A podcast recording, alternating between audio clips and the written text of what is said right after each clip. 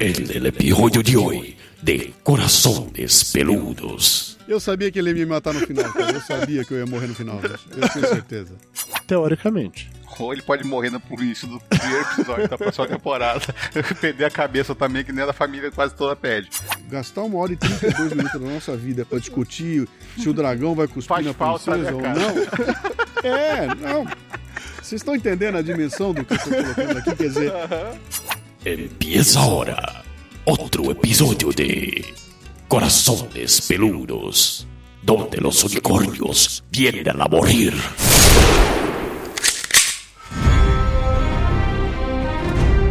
Alô, seres com corações peludos espalhados por todo o Brasil! Este é o podcast Corações Peludos e é aqui que os unicórnios vêm para morrer. Eu sou o do Salles e estou aqui com o filho bastardo do Jabo Rio, o senhor Carlos Júnior. Cada vez um nome diferente, né? Filho bastardo, tá bom. Ah, Jon Snow. Jabur Snow. Você não sabe nada, Júnior, você não sabe nada. E nosso convidado de hoje é alguém que também usa um colar mágico para aparentar ser mais jovem do que realmente é. Luciano Pires! Pois é, nessa altura do campeonato, ter que participar de um programa chamado Corações Peludos era tudo que eu precisava, né? A pessoa fica velha, perde totalmente a referência das coisas, né, velho? É, e, e não dá nem pra reclamar, porque hoje em dia se reclamar o pessoal diz que não sei o que, que é isso e aquilo, então vamos lá, vai, vamos com os peludos mesmo. Hoje falaremos sobre Guerra dos Tronos, essa maravilhosa série da HBO que acabou de concluir a sua sexta temporada de maneira absolutamente épica. E apesar das mulheres terem dominado completamente o rumo das histórias dessa última temporada, a gente não tem Dona Mayra Moraes conosco hoje porque ela não tem paciência pra esse negócio de seriado de homenzinho lutando espada. Então, assim, ela simplesmente não gosta de Game of Thrones. Quando eu falei que a gente ia gravar sobre isso, ela brilhou com aquela cara assim de: Você tá ligado que eu vou dormir, né? Falei, tá bom, meu amor, boa noite. Porque não é só em Westeros que as mulheres mandam, aqui em casa elas também mandam. Então, eu apenas aceitei e é basicamente isso. Hoje falaremos sobre lobos, dragões e White Walkers, mas tudo isso e muito mais só depois da musiquinha.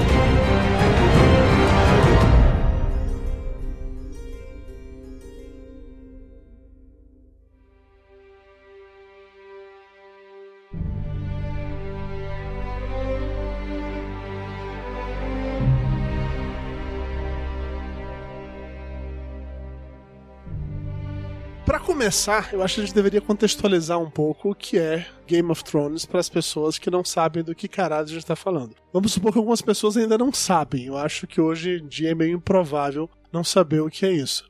Se bem que eu vejo na internet, não sei se vocês já passaram por isso também, de achar no Facebook e no Twitter, aquela galera que se orgulha de dizer que não assiste Game of Thrones. Ou as pessoas que dizem, ah, é agora que acabou essa série chata, vou voltar a ter meus amigos do domingo à noite, blá blá blá. Eu acho muito bizarro isso, porque é Game of Thrones pra mim tá tendo o mesmo efeito Lost. Eu não sei se com vocês também é isso. De que é aquela série que todo mundo fala sobre. Você se sente até mais especial só por estar envolvido no meio disso. É, mas é também aquela série que as pessoas adoram odiar só porque é a série que todo mundo gosta. Né? Abraço Moreira! né? Por causa do Lost, aquela época, lembra daquela uhum, lembro. doeira? Então, é, é essas coisas que também acontecem com a série que todo mundo gosta. Sempre tem alguém que não gosta e quer falar que não gosta para o mundo.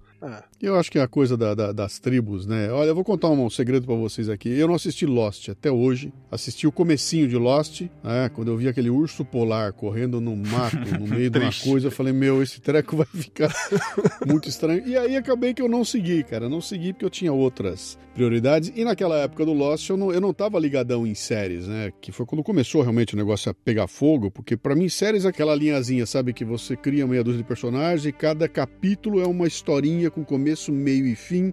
E aquilo mexia muito o saco. Sabe? Parecia, como é que eu vou dizer lá, o- a Praça é Nossa. É a mesma piada faz 70 anos, né? A pia- É igualzinha, né? É igualzinha. É a mesma piada há 70 anos e a gente ri igual. E eu comecei a ficar meio de saco cheio e larguei mão das séries, né? Só fui retomar um pouco lá na frente quando eu reparei que alguma coisa tinha mudado e isso foi depois de Lost. Mas, mas é né? interessante você falar isso, Lu, porque assim, realmente durante muito tempo ainda hoje existem essas séries, um episódio atrás do outro que contam a mesma história. As séries investigativas todas se baseiam no mesmo princípio. Você não tem uma história contínua, você tem como se fosse o vilão da semana. Isso era um constante nas séries dos anos 80, 90, quando quando eu assistia televisão. Aconteceu uma revolução em algum momento. É claro que existiam séries que brincavam fora disso, é evidente. Mas aconteceu em algum momento uma revolução e eu vou colocar a culpa disso em Lost em 24 horas, que criou uma nova maneira de fazer conteúdo para TV. Ter um seriado em que você tem episódios avulsos, mas que juntos eles contam uma história maior. E isso acabou sendo interessante. Dudu, é uma, é uma, é uma soap opera, né, cara? É uma novela, Sim. bicho. O que nós estamos vendo é exatamente qual é a diferença. Lá vou eu ser pichado aqui. qual é a diferença entre Game of Thrones e a novela das oito? O velho da, Chico. Da Globo? Vai. É só o sotaque. Não há diferença nenhuma. E você vai falar, bom, peraí, eu não tô falando do conteúdo, não tô falando da produção, nada disso. Cara, é uma grande história que é contada por um período bastante uh, longo, né? E uh, o Game of Thrones só não é diário porque o custo de produção é um negócio fabuloso, não dá tempo de fazer um daquele lá por dia, né? Como é novela. Novela é aquela coisa muito rápida, mas é aquele conceito. É uma grande história comprida, com um monte de historinhas menores que a gente vai acompanhando durante um bom tempo. E, e acho que o grande lance lá, e, e, talvez a gente vá falar um pouco mais na frente aqui, que, que para mim me parece que Game of Thrones uh, uh, botou a pá de cal na discussão. É, para mim foi o momento em que as séries da televisão mostraram que elas estão pau a pau com o cinema de Hollywood. Não há mais nenhuma questão a respeito. Depois de Game of Thrones, cara, se alguém questionava a questão, ah, a tela grande, a baita produção, Game of Thrones destruiu isso tudo, né? Porque, cara, aquelas cenas que eles fazem lá, o uso de efeitos especiais e a qualidade de produção desses caras aí não deixa muita produção de Hollywood no chinelo. A né? gente comentou, Luciano, não me lembro quando, em alguma conversa que eu tive com o Júnior algum tempo atrás, sobre como hoje em dia as melhores histórias elas migraram pra TV e não mais pro cinema. Ah, Porque cinema tem de fazer dúvida. dinheiro, tem que ser blockbuster. E na TV, Sim. eles podem ter. Talvez por durar mais tempo, talvez por custar menos, talvez por atingir pessoas de outra maneira, investirem e se arriscarem em histórias mais complexas. E aí geraram coisas maravilhosas, tipo a série True Detective da HBO. Tem duas temporadas agora, que a primeira temporada é maravilhosa. Tipo assim, é um filme de, de seis ou são oito horas. A segunda eu já achei mais fraca, mas assim, começou a gerar coisas primorosas pra TV, coisa que a gente não via antigamente. O lance de você ser hoje um ator de TV não tem mais o peso negativo que existia lá nos anos 80 anos 90, em que o prestígio era todo estar no É. cinema, né? E a última fronteira era exatamente isso que você falou, que era da, do tipo da produção de TV chegar no nível de superprodução de cinema. E foi isso que Game of Thrones fez pela gente. sim. Mas deixa eu tentar analisar essa parte da soap opera da novela e do vilão da semana. Eu acho que a série da- de televisão americana, principalmente, vem muito. Ela tem muita base nas séries de rádio americana, em que a base era você ter um vilão da semana. Então, aquela série que a, a garotada, quando não tinha televisão, sentava na frente do rádio e ficava escutando Zorro, essas coisas todas eram baseadas nisso. Todo capítulo tinha um vilão da semana e que ia acabar na outra semana o, o negócio. A gente acompanhou isso com. A gente que é tudo velho, né? A gente acompanhou isso com Batman, que foi logo a transposição do rádio pra televisão, começo da televisão, e depois continuou isso até agora, final de 2000. E aí começou a mudar e, em vez de chegar e, e ter esse preconceito com as novelas, né? Que novela ser coisa para, para mulher, você meio que novelizar as coisas para a televisão também. Você contar uma história e não ser uma coisa de, ah, o vilão da semana é esse aqui, a gente vai ter que resolver esse mistério aqui é, é, hoje. Você sabe que eu estava pensando nisso outro dia e, e parece que é uma questão semântica, só que é uma bobagem, mas acho que tem tudo a ver. Aquilo que a gente assistia naquela época lá de Batman, Havaí 5.0, ah, aquela coisa. Aquilo eram seriados, não eram séries, né? Aham. E acho que tem uma diferença básica entre essa coisa do seriado e da série. Seriado é aquele toda semana vai ter um, viagem ao fundo do mar, então mudava o tipo de monstro, né? Mas a historinha tava sempre lá. Perdidos do espaço, pô, Uhum. Cada lugar que os caras iam era uma festa, mas era o mesmo time que tava lá e, e o, e e o seriado com começo, meio e fim. Quando o pessoal pega esse conceito de série, a coisa já muda um pouco de figura. E eu acho o grande problema da novela é que a novela tem aquela coisa da produção, quer dizer, o cara escreve um capítulo por dia e corre pra gravar, é tudo feito rápido, não dá pra ter altas produções. O cara não pode nem fazer uma, uma sofisticação de roteiro muito grande, porque as novelas caíram naquela armadilha, né? A novela tem que dar 35 pontos de audiência, tem que atingir 80 milhões de pessoas. Você não vai conseguir atingir esse volume de gente com um roteiro altamente trabalhado e qualificado. Vai ter que ter aquelas bobagens que já me encheram o saco. Eu não vejo quase mais Hollywood, cara. É. Porque eu não, eu não aguento mais ver o gato pular, sabe? O cara abrir a porta do armário pulou um gato em cima. Aí o cara, o nego tá olhando na janela, sai voando o corvo. É, aquela bobajada toda que você fala, cara, tá bom, já vi todos, mais um e vamos lá. E eu, eu, botei na minha cabeça, cara, filme que tem herói que voa, eu não vou mais ver no cinema. Porque, então, Homem-Aranha só pelas paredes, esse você não. vai ver, então. Cara, se voar, eu não vou mais ver, porque eles elencam uma sequência de, de truques e vão arrastar o pessoal pro cinema pra ver aquele monte de truques. Quando você vem pra série, e o cara ganha aquela liberdade, pô, ele tem tempo, que é a coisa mais preciosa, que o cinema não tem, né? O cinema não tem tempo, cara, ele tem que enfiar tudo aquilo em duas horas. E agora você viu que eles estão indo para três horas, né? É. Com as, as, grandes produções. Chegando três horas. E em série Isso. realmente é diferente disso, quer dizer, série, uma série normal, estamos falando de 24 episódios, ou como no caso da HBO, Sim. de 10 episódios. Você tem tempo pra caralho pra contar uma história. E desenvolve, e, e tem aquela outra jogada que depois que você vê você para para pensar, falando, como é que os caras conseguiram amarrar essa história? Quer dizer, no capítulo 38, o cara retoma um negócio que aconteceu no capítulo 2 e fecha um ciclo que você não podia imaginar como é que eles fizeram aquilo, né?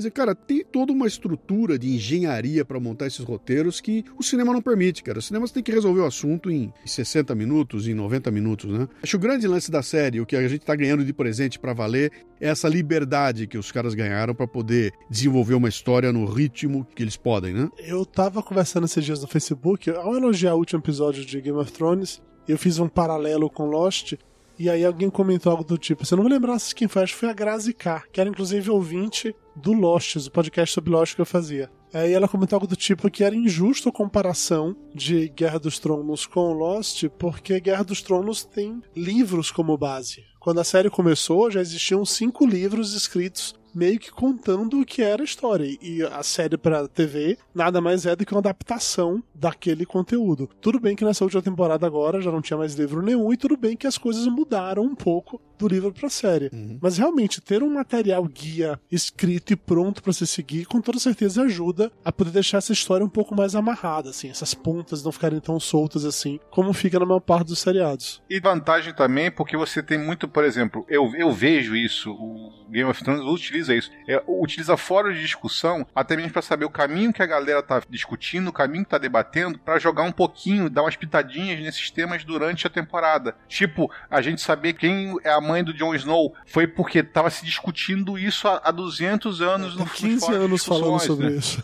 Então, todo mundo tava querendo saber essa desgraça e o Martin não confirmava nem desconfirmava. Então, chegou agora, confirmou na, na porcaria da série. Deixou lá, aqui, cambada, é isso mesmo, é o que vocês estavam falando. E é legal pra caramba, sabe? Uma, uma teoria que os fãs criaram, tem toda uma discussão, tem todo um embasamento por trás, e tem gente que apoiava, tem gente que não apoiava. O pessoal até se sente valorizado e vê, ah, pô, tava certo, era isso mesmo, e que barato, entendeu? Diferente, por exemplo, do que a gente tá falando aqui do Lost, que você pega e rasga tudo que eles falaram e com a série porque quiseram criar uma coisa completamente nova. Então, até isso é legal. Eles utilizarem argumentos que a gente tava falando, tava discutindo, tava debatendo exatamente e mostrar isso na série. Teve uma entrevista do Martin, acho que há uns dois anos atrás, em que ele comentava, sobre, não, não citando especialmente esse caso do, da origem do Jon Snow, mas ele comentava falando é, ele ao longo da história dele colocou várias pistas para alguns, alguns arcos e que se as pessoas descobrissem é, a solução para aquele arco, que ele não tinha nenhuma intenção de mudar, de inventar uma coisa do, do nada para colocar, porque ele colocou as pistas lá. Porque a história era aquela na cabeça dele. Não tinha porque ele mudar uhum. isso só porque alguém descobriu, entendeu? A história continua sendo relevante, efetiva e que condiz com tudo aquilo que ele escreveu nos últimos anos. Não, não tinha realmente o que mudar. E nesse contexto de ter o livro como base, eu acho que a série se beneficiou muito por um lado, enquanto foi relativamente prejudicada por outro. Algum de vocês aqui leu, leu os livros de, de, Game of Thrones antes de ver a série ou não? Não. Não, eu não li, eu não li, não. Eu comecei li, a ler não. o primeiro livro é, antes de estrear a série. Eu, eu, vi os trailers, eu fiquei empolgadaço, assim, caralho, essa série vai ser legal, eu vou ler os livros. E os livros são legais. Mas, assim, eu comecei a ler o primeiro livro e o livro era grande pra caralho e a série passava um episódio por semana, né? Então chegou num ponto em que eu já tava à frente na série do que eu tava no livro. Eu falei, ah, foda-se, eu vou esperar acabar a primeira temporada e aí eu leio o primeiro e o segundo livro de uma vez só pra me preparar pra segunda temporada. O que nunca aconteceu. Entendeu? Nunca aconteceu realmente. Eu parei lá pela metade, um pouco mais da metade do primeiro livro, na verdade. Nunca segui disso, fiquei assistindo apenas a série e pronto. Eu, eu sei várias coisas que são diferentes, mas para mim não era fundamental ter o livro para eu curtir a série. Mas ao mesmo tempo, a galera que era fã hardcore dos livros, eu vi muita gente reclamando da série em vários momentos, desde que ah, os personagens, as crianças eram menores e mais jovens nos livros do que na série. Ah, mas no, na série tal coisa assim assim é diferente. O cabelo de tal pessoa, tal personagem sumiu. Um monte de coisinhas que, por mais que pro público geral não faça a menor diferença, porque não sabem que existe uma outra versão, vamos dizer assim, pra galera que é muito fã do livro, gerava um certa. Não sei se o termo que quero colocar é mal-estar. Porque eu não sei até que ponto essas pessoas pararam de ver a série ou não por causa do livro. Eu acho que não. Eu acho que teve gente que deve ter parado. Porque é aquela história, toda adaptação gera esse problema. As pessoas têm uma, têm uma idealização do, dos personagens, da coisa toda na cabeça dela quando, quando se trata de um livro. E de vez em quando, quando é transportada pro cinema ou pra uma série, a, a, aquela adaptação não fica legal na sua cabeça, sabe? Caralho, esse cara nunca poderia ter sido esse cara, sabe? É, que absurdo tal personagem ter virado tal ator, sabe? E, e de vez em quando é tão impactante para você que você chega e gera um bloqueio que você não consegue gostar daquele produto adaptado. Eu acho que acontece isso. E, e é mais de cada um, né? Mas não é que a série seja ruim, mas é uma adaptação. E, mas e, e, não tem como evitar esse tipo de coisa. Você, quando tá lendo um livro lá, você que tá criando os personagens, né? Você tá montando a cara dele, e de repente você chega lá no filme e o sujeito que você fez grande, preto, olhudo e com chifre, ele não é tão grande, nem é tão preto, nem tem tanto chifre, nem tem tanto olho, né? é isso aí. E aí não é mais a tua, não é a, a, ideia que você criou, é a ideia. Eu acho que aí dá uma certa decepção, dá uma frustração. Eu, eu, eu fico puto, eu fico, para mim dá aquela ideia do miscasting, né? É como é que botaram esse sujeito jeito para fazer esse papel. Não podia ter sido ele de jeito nenhum. E fico com a frustração, mas não vou deixar de ver nunca, né? Porque aquela festa de babete visual, né? Que é, que é um Game of Thrones, aquilo é maravilhoso, cara. Por mais que eu tivesse criado as minhas expectativas, cara, quando você chega lá e é apresentado para aquilo, é, é fantástico. Tem que ser muito hardcore para poder ficar puto com um seriado como esse, sabe? Eu, eu, já vi gente reclamando que tiram teu nariz na série, cara, pra você ter uma é, ideia. É, porque no livro já arrancaram o nariz dele, é verdade. Ele não tem a cicatriz, é. ele não tem o nariz, né? É, porque né, é muito mais fácil você arrancar o nariz no, no, personagem de um livro que na série tem que botar maquiagem ou eliminar ele via CGI, né? Todo episódio. O tempo todo. Sim. Gastar um puta dinheiro, ao invés de fazer dragão, vamos tirar o nariz do anão. É óbvio, faz muito mais sentido, né? é, e eu conheço pessoas conheço, digo que são amigos de amigos, tá? Não conheço pessoalmente ninguém assim, que pararam de ver a série, não, não viram a série na sexta temporada, porque como não saiu o sexto livro, eles não querem ver o que vai acontecer no livro, eles não querem estragar a experiência do livro. E é bizarro porque essas pessoas estão brigando agora por tomar spoiler da série, entendeu? Sendo que durante os últimos cinco anos estavam dando spoiler do livro, da história, né, pra galera que assistia a série. Agora, você vê, do que, que coisa interessante é isso? Quer dizer, o negócio vai ao vivo pro mundo inteiro num determinado dia, todo mundo sabe, repete aquilo e todo mundo reclama do tal do spoiler no dia seguinte, né? Eu vou fazer um comentário idiota lá, os negócios, spoiler, cara, mas eu só falei que teve uma guerra, bicho. Eu não disse quem ganhou, eu falei que teve uma guerra. Claro que tem guerra, todo mundo sabe. Porra, spoiler! Eu falei, cara, tá todo mundo ficando. A série sensível. se chama Guerra dos Tronos, tem uma guerra, é spoiler, com certeza, né? Porra, é. Cara, eu, eu, tenho uma solução prática para isso. Eu não vejo episódio no domingo. Nunca dá certo eu conseguir ver no domingo. É, eu vejo sempre na segunda ou na terça-feira. Eu fico ausente de rede social segunda e terça-feira. Nem entro, sabe? Não, não vou caçar é spoiler. Aí, é isso aí. É, eu tô né? acompanhando pelo HBO Now, então assim, eu não vejo no, às 10 horas da noite do domingo. É, e ao longo da última temporada, eu tomei alguns spoilers ao longo do, do caminho. É, um especificamente do episódio 9, que foi até um spoiler bom, né? Que tirou parte da pressão de saber quem é que venceria a guerra, que o Luciano comentou aí agora. Eu tomei esse spoiler, mas no décimo episódio, eu, eu, não queria tomar spoiler de nada. Então eu fiz isso. Domingo, 10 horas da noite, quando começou o episódio, eu desconectei as redes sociais completamente, assim, não fiz mais porra nenhuma. Tinha que dormir cedo também e tal. Não abri o WhatsApp, não abri, não abri nada segunda-feira de manhã, enquanto eu tomava meu café da manhã, aí eu liguei o HBO Now e assisti o episódio e aí pronto. Free de spoilers e foi maravilhoso. Você sabe que eu, eu, acabei virando um série maníaco, né? Até, inclusive, isso aí mudou meus hábitos completamente. Eu não compro mais DVD, não vou mais no cinema. Meu negócio são as séries, né? E, e depois da, da, da, do Netflix, então eu fiquei maluco lá. Uhum. E uma que eu tô seguindo aqui, que eu babando nela também, é o Vikings, né? É muito boa. E aconteceu uma coisa engraçada, cara. Eu tava vendo agora a última temporada que saiu e, puta, seguindo aquilo, fazendo uma maratona, né? E vendo um atrás do outro. E, cara, aí chegou uma hora que eu falei, bicho, eu não tô aguentando isso aqui. Eu fui ler alguma coisa pra tentar entender algum personagem, ver quem era o o artista que fazia aquilo lá. Meu, mas eu tomei um spoiler daquele de, de, de, de broxar você pro resto da vida, mas era um spoiler tão grande, cara. Tipo assim, sabe? é, é, Jesus Cristo morre no final, entendeu? Mas, cara, foi um negócio assim que quando eu terminei de ler, que eu falei, cara, fudeu, eu não vou nem ver o resto, porque o cara me, está, me acabou tudo, me contou o que ia acontecer, né? Falei, ah, tá bom, mas já tô vendo, eu vou continuar a ver. E a hora que eu fui ler, bicho, era mentira o spoiler. Porra, melhor O que ainda. tava escrito, o que tava escrito era metade do que acontecia, era mentira o spoiler, cara. E aí eu tomei uma porrada muito maior Você tomou spoiler se eu não tivesse tomado spoiler.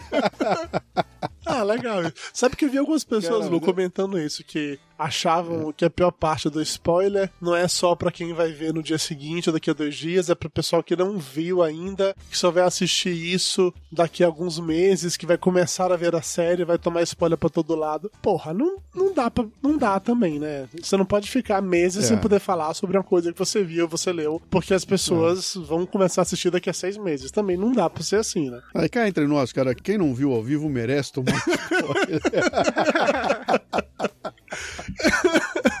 mas, ó, mas sabe o que eu tava pensando outro dia? Eu falei, você sabe qual é o produto que faria o maior sucesso hoje em dia se pudesse ser vendido por aí? Era aquela canetinha do Men in Black lá, dos Homens de Aham. Preto. Ah, tá, que apagar a memória. Porra, cara, eu ia assistir o Game of Thrones e ia apagar a memória e assistir de novo. Cara, seria uma boa. Só Seria pra, foda. porra, pra poder viver de novo aquelas loucuras, bicho. Quando você vê aquele negócio todo que você termina, você tá embevecido. Eu assisti o último capítulo, o, né, o último capítulo não, o, o da Guerra dos, Dos bastardos. dos Bastardos. Eu vi três vezes, cara, na mesma semana. Eu, não- eu nunca fiz isso na minha vida com série nenhuma. Esse eu assisti três vezes, cara. E numa delas tirando legenda, na outra não sei o quê, mas fiz questão de ver três vezes. Falei, cara, eu nunca fiz isso na vida e esse aí eu acabei fazendo, né? Olha, olha o tamanho da... da- Você está realmente empolgado, né? Você virou. É, não, muito empolgado. E se você começar a falar nome de personagem, eu não sei quem é quem. eu não tenho a menor ideia quem casou com quem, de que família é, aqueles brasões aparecem, Eu eu, não sei não nada sei, daquilo, é. mas eu não perco, eu não perco um. É. É bom que nós três Um fazemos episódio, isso. A gente vai receber muito esporro dos comentários. Vocês vão confundir o de todo mundo. Mas tudo bem, tem ninguém aqui pra consertar. É isso aí. Não, não, não.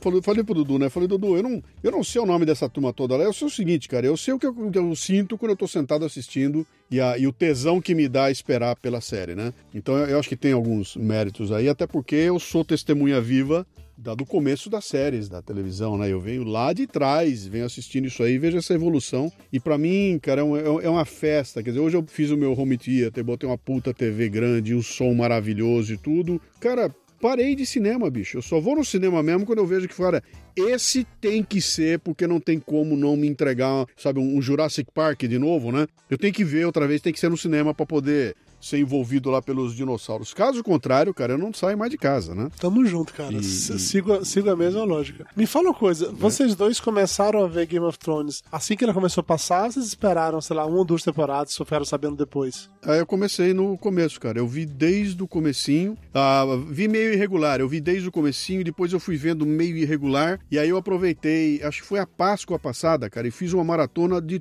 todos os capítulos desde o começo. Assisti tudo de novo, né? E aí eu botei em dia. ah, A série. E você, Júnior? Um amigo falou comigo que ia começar uma série que parecia ser muito interessante, tipo aqueles papos que a gente tem, Dudu, de qual série que você tá vendo, não sei o que, aquilo outro. Aí eu falei, ah, qual série que é a de Game of Thrones, tem um livro, não sei o que, aquilo outro, é me capa espada, não sei o que, aquilo outro. Ah, vamos, vou, vou assistir. E o primeiro episódio me pegou. Sabe? Eu falei assim, caraca, vou continuar assistindo e ver o que vai acontecer. E, e foi, foi direto. Acho que não teve nenhuma temporada que eu não assisti. Eu, eu fazia isso, de vez em quando acontece de eu ficar, por exemplo, eu juntar dois episódios a semana ficar muito enrolada, eu não consegui ver durante a semana e no- no- na segunda, na terça-feira eu assisto dois episódios de uma vez só, entendeu? Mas não, não deixei nenhuma temporada. Quando os caras me cortaram a cabeça do Ned Stark, Eu falei, não, não, não, aí tem coisa. Eu vou ter que ver assim. Eu vou ter que ver essa série, cara. Não é possível que o cara me mate um mocinho no. Pô, eu, eu vou ter que ver. Aí mergulhei, cara, nunca mais. Você conseguiu escapar disso. É, é e, e, quando eu perdia, ficava puto, né? Eu voltei atrás, depois eu fiz essa temporada toda aí, aí tô feliz agora. São dois, tá? É, é, é, é o, é o Walking Dead, e o Game of Thrones, que eu tô vendo assim, não perco nada. Fiz também a, a maratona com Walking Dead toda outra vez, para poder botar em dia. Uhum. Aí você é a pessoa não perco, mais cara. corajosa do que eu. é, é, engraçado porque o Netflix, Lu, ele, ele mudou os meus hábitos de consumo de séries, né? Então, antigamente eu via Sim. série um episódio por semana por conta do conceito das maratonas do Netflix, eu não faço mais isso. Qualquer série que eu assisto, eu espero acabar a temporada e eu vou lá e assisto a temporada toda de uma vez só. Às vezes eu assisto temporada, uhum. sei lá, em um mês, às vezes assisto em duas semanas, às vezes assisto em dois dias. Depende apenas do quanto eu achei a temporada foda. E Game of Thrones é a única uhum. série que eu não consigo fazer isso. É a única série que ainda me empreende para que eu assista um episódio por semana. É a única que tem esse poder Sim. em mim ainda. E isso é um negócio que, pelo menos pro, pro meu nível de neurose hoje, eu só querer fazer maratona, diz muito sobre o conteúdo da série, sacou? Sabe uma coisa interessante? Sabe qual foi a série que me pegou e me transformou em série maníaco, cara? Hum. Foi o The Shield. The Shield é sensacional, é maravilhosa The Shield. Foi The Shield. Foi a primeira que eu botei, que eu comecei a ver, que falei, meu, que é isso, cara? Tá tudo diferente, não é uma, não é uma história por capítulo, a coisa desenvolvendo. Pintava aquelas cenas malucas que você falou, não, eu não acredito que o cara vai fazer isso, e o cara fazia, né? Pessoal, você não sabe se o bandido é mocinho, se o mocinho é bandido, uma baita confusão, uns puta atores maravilhosos. Ali me pegou, cara, do The Shield eu virei, comecei a cutucar, e buscando uma por uma, né? Mas, e, e se eu não me engano, o The Shield já foi comecinho de Netflix. Foi comecinho Netflix, foi Não exatamente aqui no isso. Brasil. Eu assisti The Shield no XN quando eu morava em Salvador ainda. Mas. É, você viu como série mesmo, como série de televisão. É, no XN, de televisão, sim, é. sim. Inclusive, é. se você gostou, e agora uma parada totalmente off-topic aqui, mas é uma parada que eu gostei muito, que eu pretendo um dia fazer um podcast sobre isso. Tem uma, uma outra série do mesmo criador do The Shield, que tá no Netflix também, chamado Sons of Anarchy, que é do clube lá de. Já vi inteirinho. É cara. maravilhosa. Maravilhoso. Essa série é maravilhosa. Então, é fantástico. Você já está convidado desde já, a gente vai gravar um episódio episódio sobre Sons of Anarchy, você já está convidado para voltar oh. para falar sobre isso. E, e para voltar pro tema do episódio que é Game of Thrones, uma parada uhum. em comum que eu gosto, no caso, tanto Sons of Anarchy como Game of Thrones, é que a série ela não tem medo de matar personagens importantes. Ela Sim. não tem medo é, de dar reviravolta na trama quando você menos espera. Ela não tem medo de fazer uhum. isso. Em Game of Thrones, inclusive, é um negócio que agora, agora, né, depois dessa sexta temporada, eu tenho a impressão de que os personagens principais não vão morrer mais. Que quem ficou vivo até agora é quem vai ficar até o final, entendeu? Determinando. Olha, eu acho que não. Eu acho que tem um certo anão que tá correndo um sério risco de vida. Mas até então, gente, muita gente que eu achava que era protagonista, como, como a gente comentou aqui, o Ned Stark no final da primeira temporada, Sim. ele era o protagonista e ele morre. Gente, como assim? Não pode, tem algo de errado. Aí passa mais um pouco, o filho do Ned Stark se torna o novo protagonista e ele morre. Gente, como assim não pode? O que, é que tá é, acontecendo? É, mas o filho do Ned Stark não tinha o carisma do Ned Stark. Não, eu sei, eu sei que não. Porra, quando ele morreu, eu senti, caralho, fudeu. O, o casamento sangrento. Casamento vermelho. Casamento vermelho, né? Sim. Morreu todo mundo, mata todo mundo. Aquele inferno, caralho, que porra é essa que tá acontecendo? Você não esperava. Mas o, hum. o Ned Stark, você fica chocado. O único cara que era meio que decente na na porra da série que queria fazer as coisas certas, sabe? Já morreu no começo, fodeu. E essa sensação é de, de Game of Thrones de você nunca sabe quando aquele personagem vai morrer, ou se ele vai morrer ou não, você tem uma preocupação real pelos personagens. O que é algo que em séries como um todo não acontece. Porque você sabe que no seriado o protagonista ele nunca vai morrer. Você sabe disso. Sim. Ele é um herói. Sim. Assim como em filme não morre, em série também não morre. Ele subverte isso de cara. Quando na primeira temporada uhum. ele mata o personagem principal. Porque assim,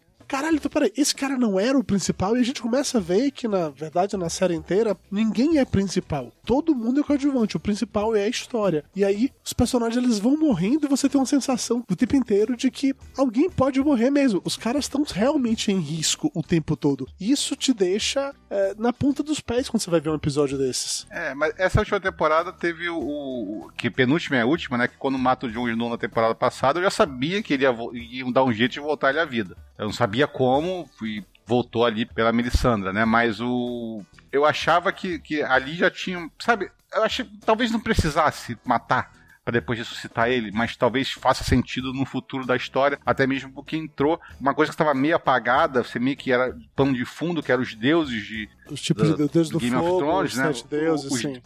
até as influências que eles faziam no mundo estava meio que ainda meio por debaixo dos panos, não era uma coisa que foi, foi muito abordada. E nessa temporada foi muito debatido isso, né? Os poderes mágicos, os, os- as influências dos deuses e tudo mais, o que cada um tem ou não tem no negócio. Então, eu achei essa temporada foi, foi legal por causa disso. Ressuscitou o jogo, não, ok, usamos um, um cheatzinho, mas você também teve uma discussão toda religiosa nessa temporada que também foi legal também. Você falou de, de essa parte de mágica, eu lembrei de uma parada. Que na primeira temporada, é, eu tava gostando muito da série, empolgadaço na série. Louco, assim, caralho, que foda, que foda, que foda, que foda, que foda. E aí acontece uma parada na. Eu não me lembro se foi. Quando rolou os dragões, eu não lembro agora em que momento, se foi na primeira ou se foi na segunda temporada, que aconteceu aquele demônio lá que a Melisandre pare o demônio pra matar o. É segunda. É na segunda temporada.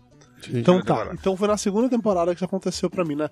Ao final da primeira temporada, quando apareceram os dragões, eu, eu achei a série legal ainda, mas deu aquela incomodadinha porque eu achava que era uma série real sem magia. E dragão pra mim é magia, eu falei assim, não, ok, os lobos de Winterfell são bichos, os dragões também podem ser bicho, posso viver com isso. Quando chega na segunda temporada que tem essa parada do demônio que a mulher pare lá pra poder matar o irmão do rei, eu fiquei incomodado, porque pra mim era uma série tipo assim, série da Idade Média real. Eu sei que não é real, mas vocês entenderam o ponto. Que não tinha magia, não sim. tinha bruxaria. Aquilo me incomodou pra caralho, assim, o fato de ter magia naquele universo, naquele momento. Mas aos poucos isso foi é, passando batido, digamos assim. Eu fui, eu fui lembrando ao rever que eu fiz maratonas de- da série de tempos em tempos, como a magia ela tava lá presente o tempo inteiro, só que de uma maneira mais sutil. Aquele lance que falam, por exemplo, de que ah, o inverno que às vezes dura 20 anos, às vezes dura 5 anos que todos os filhos do Ned Stark eles são crianças do verão, porque eles nunca viram o inverno, que demoram anos de verão, demoram anos de... Isso tudo já dava a entender que tinha alguma coisa diferente naquilo dali. Aquela muralha construída daquele tamanho que ninguém sabe como foi feito daquele jeito. É, é tipo o lance da, das pirâmides do Egito, que tem, deve ter uma coisa de alienígena ou de mágica naquela porra pra construir. Então, assim, a- a- as E faz tanto tempo que virou lenda, né? Isso, Ou seja, isso. Tudo é lenda. Então, assim, eu acho que as dicas estavam ali. No momento que eu aceitei o fato que as dicas da magia estavam ali, isso parou de me incomodar. E foi um crescendo na história. Que realmente chegou nessa última temporada. Não é só o fato que a magia é aceita. A magia faz parte da história e conduz o destino dos personagens. Tem pelo menos dois personagens que suas vidas foram totalmente impactadas pela magia. Vá, vamos colocar três, que eu acho que até a área eu posso colocar nessa categoria de magia. A área, o Jon Snow e o Bran. A história dos três envolve magia, de certa forma, entendeu? A Daenerys lá também envolve magia também, pô. Ela, ela que sofreu mais coisa. Teve aquele templo lá que foi dos dragões que tentaram roubar dela, e depois ela começou a controlar os dragões, e agora tá, tá montando dragão e cuspindo Imune ao embaixo fogo, fogo, né? e tal, sim, com certeza, com certeza. Mas sabe, sabe, sabe o, que eu, o que eu acho legal nessa questão toda é, é exatamente essa. Não é excessivo o uso da, da- dessa mágica toda. E ninguém nunca sabe se vai dar certo. Sim, Sim. Entendeu? Não é aquela história que os cara, o cara tira, a- tira a mão e atenção, vou lhe dar um raio e ah, mato você com o raio. Ninguém sabe se vai funcionar ou não, né? Parece que tem um. Você não sabe se o, se o dragão vai comer a Daenerys ou não. Tem momentos que você fala, agora ele come ela, né? Agora ele vai cuspir o fogo nela, né? Tem hora, você lembra que ela até fica com medo, né? sim, ela não necessariamente controla eles direito. Sim, a reação que ele vai ter. Então, a, a- aquele negócio da morte do, do, do, do renasceu, Jon Snow, ninguém sabia se ia dar certo aquilo ou não, né? A própria Melisandre tinha própria- desistido, ela tinha treinado, Não. mas não tinha conseguido. É. Então, acho que tem um lance ali que é aquela história de deixar você na dúvida, né? Vai morrer ou não vai? Vai dar certo ou não vai? Acho que isso é. Eles jogam direitinho com a. É, e também é condizente com a série dessa parte que a gente estava falando do começo, que tudo isso faz tanto tempo que existia naquele reino e que deixou de existir porque os dragões desapareceram e a magia desapareceu, que desde o começo fala que a magia desapareceu no, do reino junto com os dragões, e agora que, o- que os dragões reapareceram, que voltou até a magia, né? Até aquele templo lá que eles chegam e tentam roubar os, os dragões, é exatamente isso. Isso que é bem legal. O que acontece? Ela tá aparecendo aos poucos, tá todo mundo sa- usando ainda meio que capenga as coisas, porque era tudo lenda, sabe? Era tudo tava escrito em livro, tava tudo. Então eles estão começando a fazer tudo agora e ver se dá certo ou se não dá certo. A gente tá falando da morte do, do Jon Snow, antes de, de continuar nessa história, eu queria só fazer uma pergunta pra vocês. Vocês acharam que o fato dessa última temporada, agora a sexta temporada, ter sido a primeira que não teve um livro como base, foi uma coisa boa ou ruim? Ou Cara, indiferente? não tem- indiferente. Eu, eu, eu também. Eu, como eu não li o livro, É porque eu achei pra mim, boa, cara. porque o ritmo da série pra mim mudou, entendeu? As outras temporadas eram muito mais arrastadas do que essa, na minha opinião, é claro. As outras temporadas que tiveram coisas que aconteceram, que todo mundo já tinha lido o livro já sabia, foram interessantes porque teve aqueles memes, tipo o casamento vermelho, é, as coisas assim que o pessoal já sabia, então já gravava a reação do pessoal quando ia ver, ou teve, tinha as brincadeiras depois. Essa, essa já não teve nada, foi tudo surpresa para todo mundo, sabe? Não teve tempo de preparar, que sim, nem sim, o Hodor lá. Mas não é disso que eu tô falando, não é o lance ter a surpresa hum. ou não. É que a impressão que eu tenho é que a história andou mais rápido nessa temporada, entendeu? Nas outras temporadas. Um exemplo da, da Daenerys, a gente já comentou da, da Daenerys aqui. A Daenerys ela começa a primeira temporada sendo, sei lá, vendida de certa forma, pro Caldrogo que vai casar com ela e vai prometer ter o um exército, não sei o que, dos caos, blá, blá, blá. Beleza. Ao longo das últimas temporadas, ela ganhou e ela perdeu poder, dinheiro e exército, até chegar agora que tá com o exército de novo, que ela ganhou tudo outra vez, para então voltar lá pra Westeros e cair na porrada. Ela demorou seis temporadas para chegar nesse ponto agora. Mas, na verdade, na temporada passada, ela já tinha os, os, os escravos lá e ela já tinha os Second Sons, esqueci como é o, qual a tradução desse negócio. Ela já tinha dois exércitos no, na mão dela na temporada passada e ela continuou lá onde ela tava. Na temporada anterior, ela já tinha isso isso, ela tinha tomado o Merim, ela continuou lá onde ela tava. Na última temporada, basicamente, ela foi só em, é, atrás da, da galera lá dos caos dos Dothraki. Foi isso que aconteceu com ela nessa última temporada, entendeu? A impressão que eu tenho é que a série andou mais rápido em algumas histórias agora. Talvez porque tá chegando perto do final, talvez porque eles, sei lá, não tem os livros do. um livro pronto do Martin pra ter um monte de enrolação no meio, entendeu? Eu sei que eu tive que a história de todo mundo andou dessa vez, e andou mais rápido que nos, nas outras temporadas. Eu acho que foi a decisão do, do, da série de só ter, acho que são seis, são, na verdade são 12 episódios ou 11 episódios que vão ter até o final da é, temporada. Vão ter mais né? duas temporadas com seis ou sete episódios. Então vai ter menos, muito menos episódios. Se você pensar que cada temporada eram 10 episódios e até agora tiveram 60 episódios, e as últimas duas temporadas vai ter 14, ou seja, em vez de 20 vai ter 12, 14 episódios, então você, porra, tirou 8 episódios aí da jogada, sabe? Então você tirou praticamente uma temporada inteira. Então você tem que acelerar a série porque você tem que terminar essa série em 12 episódios. Ou seja, uma temporada e sim, mais dois episódios sim, sim. bônus. É porque eu, eu sei que muita gente achou ruim não ter um livro como base. Eu achei bom. Eu achei que ao não ter um livro como base, no máximo, o Martin deve ter passado os produtores, sei lá, os tópicos, olha, no meu sexto livro acontece isso, isso, isso, isso e isso. E os caras foram lá e escreveram os episódios em cima disso. Eu, eu tenho certeza, inclusive, que o sexto livro, que supondo que saia em algum momento, será muito diferente do que é essa sexta temporada de, de Game of Thrones. Muito diferente mesmo. É, mas vamos falar sobre a sexta temporada em si, né? Até porque eu sei que a gente vai acabar se focando muito mais nos dois últimos episódios, porque foram, sei lá, os mais marcantes, os mais legais, os que estão mais frescos na nossa mente. Mas muita coisa legal aconteceu nessa sexta temporada, que eu achei que avançou realmente Sim. a história. A gente viu toda a questão da área, que ela passou uma temporada sendo treinada, né, duas temporadas sendo treinada, para se tornar uma assassina fodona, e no final dessa temporada ela se torna assassina fodona e manda todo mundo tomar no cu que ela vai voltar para se vingar. Eu achei isso maravilhoso. Assim, fiquei aqui lhe treinando esse tempo todo. Agora você sabe trocar rosto. E você vai fazer o quê? Você vai trabalhar para mim? Não. Eu vou voltar para lá e vingar todo mundo. Era, era só isso que eu queria. Eu achei isso maravilhoso, realmente. Ali teve uma forçadinha de barra lá também, né? Aquela história dela tomar três facadas na barriga e sair voando uhum. e pula daqui, corre de lá, pula daqui, que doendo em mim, sabe? Ela correndo tá doendo em mim e cai no rio e depois aparece lá na outra ponta. Eu falei, pô, eles caras forçaram um pouco a mão ali, né? Ou vai, ou vai, vai dizer que é mágica também? Eu vi um meme né, hoje, né? Falando, porque na, nesse último episódio agora da temporada, o, um dos carinhas lá do Pardal, um dos religiosos lá, o que desce pro, pro subsolo, o Lancel Lannister, Sim. Ele toma uma facadinha ele desarma no chão. Ele cai no chão chorando, se arrastando e Sim. tal. Enquanto que a área tomou três facadas e fez o inferno, entendeu? Porque, né, é a área, cara. Dizem, dizem é. que é, o homem sente mais dor que mulher, que mulher tá menos susceptível, sei lá. O fato é que a área, ela realmente é foda. Mas sim, tem milhões de valsações de barra, esse tipo de coisa, mas eu acho que faz parte para criar aquela imagem que a gente imaginava da personagem chegando lá. É, tem que ter uma licença poética lá, né? Aquela da. Aquela da. No meio da batalha lá da Sansa não contar pro. Pro Jon Snow. Jon Snow que tá vindo o Littlefinger lá, o Mindinho com os... Com os cavaleiros da Vale. Mas não contou por quê, cara. meu. Eu vou te quiser fazer uma surpresa. Eu vou te fazer uma surpresa. É isso? Não, eu não sei, sabe por quê? Ela quando mata lá o cara e dá aquela risada depois que ela sai, que os cachorros estão devorando ele, tá demonstrando que, a, que ela tá mudando a personalidade dela, tá ficando, ela tá ficando muito mais parecida com o Midinho do que as outras pessoas, entendeu? Ou seja, ela tá se tornando uma pessoa má, sabe? Eu acho, acho que é que é exatamente isso. É, eu acho que é isso. Eu acho que ela vai ter uma visão mais egocêntrica da coisa, sabe? Uma visão mais, sabe? Ela, ela já sofreu, já tomou tanta pancada na vida que ela vai querer assim. Vão todo mundo se fuder, que eu vou me proteger primeiro e eu vou resolver os meus problemas. Entendeu? Eu tô vendo que vai dar merda, eu vou resolver essa merda. Não vou ficar esperando ninguém pra fazer essas coisas. Então, usa um pouquinho da lógica aqui, né?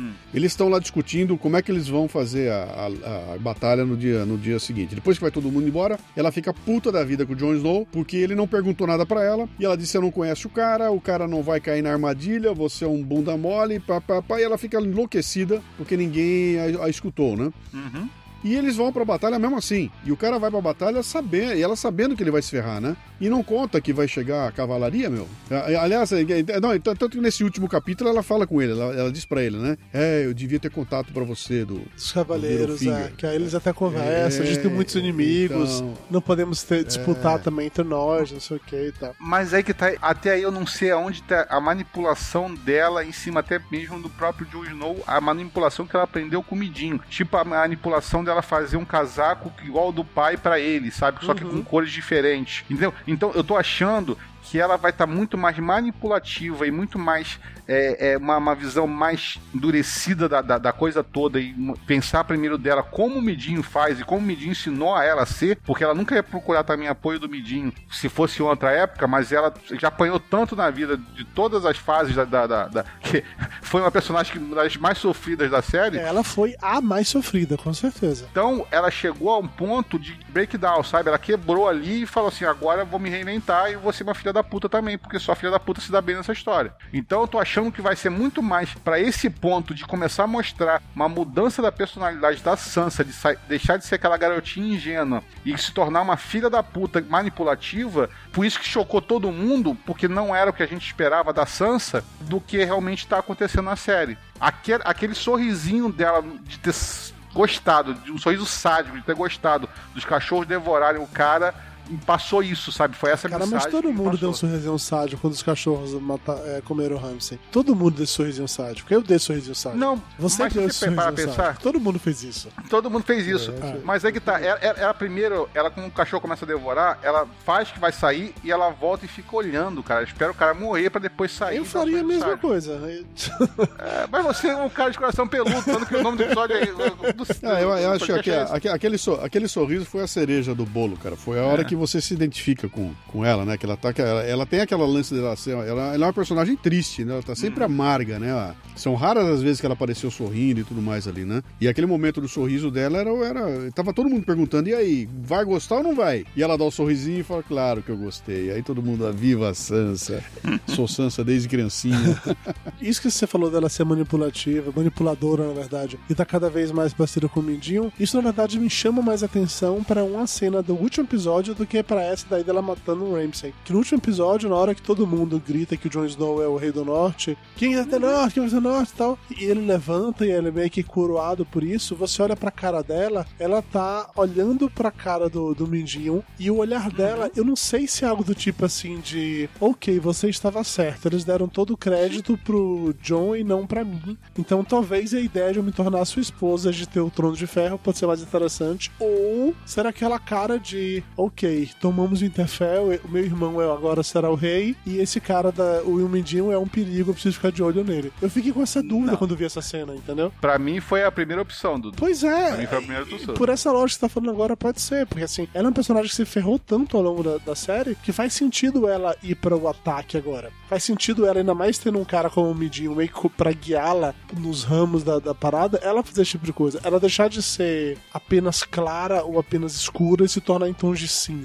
Eu acho que faz realmente sentido isso. Não sei. E até porque, se a, a série for meio seguir as histórias do livro, tem coisas que não apareceu na série ainda, que pode aparecer que tá nos livros, né? E a mãe dela é, retorna, ela volta à vida, né? E vira uma, uma sanguinária na, na história toda. Ela, ela volta à vida do tipo como Joe Snow, cria um exército sanguinário pra caralho, sabe? É, então. A mãe dela tá nos livros, a mãe dela, que é a Lady Stoneheart, ela é uma coisa meio zumbi, é como se fosse o tio deles que aparece lá salvando o Bran, o Bran nesse negócio. É uma coisa Uhum. meio zumbi, assim. É como se fosse de repente o Montanha que tá com a Cersei. É, É só que o Montanha não tem inteligência. Não, né? sim, Tá sim, sim, mas é nesse modo, que alguém morreu e voltou Ah. como se fosse de, de zumbi. Eu não acho que a Lady Stoneheart vai aparecer na série, eu acho que as coisas que ela fez no livro vão ser na série absorvidas pela área, matando gente, como ela matou os, os Frey agora, ou então pela Sansa é, armando umas coisas. Eu não acho que vão trazer ela de volta pra série, não acho que faz sentido. Eu não sei, porque o, o núcleo dela é aquele núcleo lá, que, do livro, né, pelo menos. É o núcleo lá que o, Cão. o cão entrou agora, né, que de novo, né, que é o cara que ele matou e o cara que voltou à vida. Aquele lá é o grupo dela aqui, que é os grupos sanguinários, que começa a matar todo mundo e fazer acontecer, lutar pela a volta do norte, né? Sim. Então, eu não sei se essa aparição de novo daquele grupo lá quer dizer que, olha, ela tá aparecendo aí. É, mas lembre que. E acho que tem um outro lance, tem, né, tem um outro lance que eu achei interessante. O tio dos meninos lá, que tá no meio, que tá com um pé no morto e um pé no vivo, O Benjen. que aparece, é, é, ele abre a possibilidade de haverem uns, uns lá, os Nightwalkers do bem, né? Sim, de certa forma, sim. Já veio E, semi-mortos. e quem assim. sabe ela volta. E se ela voltar assim também? Eu não levo fé que vão trazer esse personagem de volta. Eu não acho que precisa pra É. história, entendeu? Acho que eles passaram as últimas duas temporadas, e nessa última particularmente, eliminando coadjuvantes que não acrescentavam nada mais pra história, já que seus arcos tinham se encerrado. Eu não acho que trazer a Caitlyn nesse momento faria diferença. faria diferença, Dudu, porque você está pensando só na guerra entre os vivos. Em algum momento, eu acho, da série, vai todo mundo se juntar para lutar contra os mortos. Sim, sim, isso com certeza. Seria interessante ela aparecer exatamente para essa luta, sabe? Não necessariamente para tentar pegar o Winterfell e, e virar rei, etc e tal, mas sim para o momento que Não, eu, eu entendi, eu entendi que assim, Júnior. E, de novo, eu não tô dizendo que vai acontecer isso, eu não sei o que vai acontecer com a série, tá? Mas a gente já viu no passado que a área que tem contato com o cão, que ela conheceu aquele grupo lá dos caras que. Que morrem e voltam e tal, que estão lutando em nome do Deus do Fogo. Ela conheceu aquelas pessoas em outra temporada. Ela conhece o cão. Pode ser que ela encontre com essas pessoas na próxima temporada e ela meio que organize e coordene aquele povo pra se vingar e sair matando geral, entendeu? Não precisa necessariamente ser a Caitlyn Stark, é isso que eu tô falando. Não tô dizendo que não vai acontecer, tô dizendo que não precisa ser. E eu não sei se a série vai colocar um outro personagem desnecessário essa altura do campeonato.